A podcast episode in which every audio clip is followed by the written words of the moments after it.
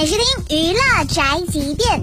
周一围最近参加活动，谈到他老婆朱丹近日叫错艺人名字一事儿，他称自己的团队第一时间建议自己发声，但他犹豫了十分钟，还是拒绝了。包括呃这两天，我太闹了点笑话，说说说的名字，包括他的他的回答。呃，其实第一时间我的团队跟我说，我们可以在微博上发个声，我说发什么？说比如说发不怕，发我在，说第一时间你就可以，你就可以收获大家的这个这个这个心，你是你是撑的，你回家不也陪他打乐高吗？你不也会哄他吗？为什么不能说出来给大家给大家听呢？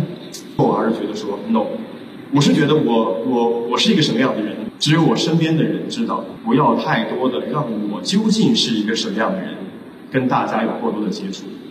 不为自己的老婆发声，但是为自己的不发声而发声了。周一围真的是好有趣啊，这个人。